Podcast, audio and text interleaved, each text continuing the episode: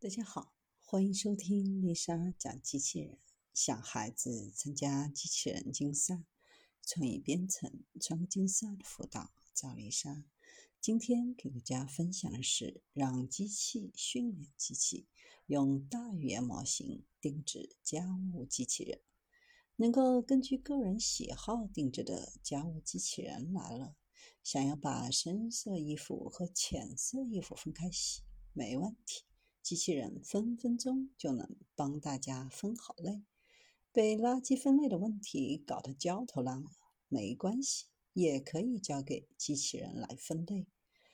分类识别、定向放置，一切都凭个人的习惯。更关键的是，利用大语言模型，不需要大量的数据，也无需场景化学习，几句话就能够轻松调教。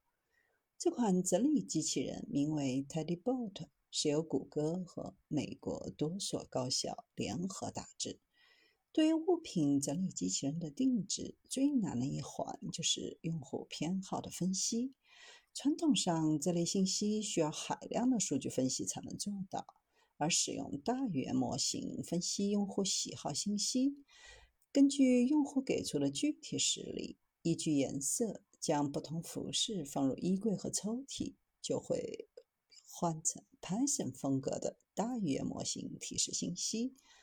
大语言模型会输出几个新颜色衬衫和袜子的放置位置。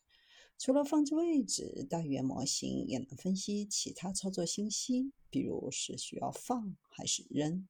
同样，也可以总结出判断应对未知物体执行何种操作。有了大语言模型给出的信息，接下来就用到实际工作当中。系统中预置了各种物品的分类标签，指定的指方式也已经由程序设定。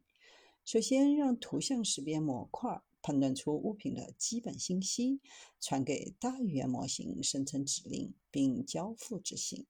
由于只有极少量的数据需要进行。区分能够对来自任意用户的任何物品进行分类，有很强的灵活性。数据集包含了九十六组以文本形式描述的任务场景，具体包括已知和未知操作方式的物品和相应的容器。每个场景当中，容器的数量为两到五个，已知操作方式的物品数量为四到十个。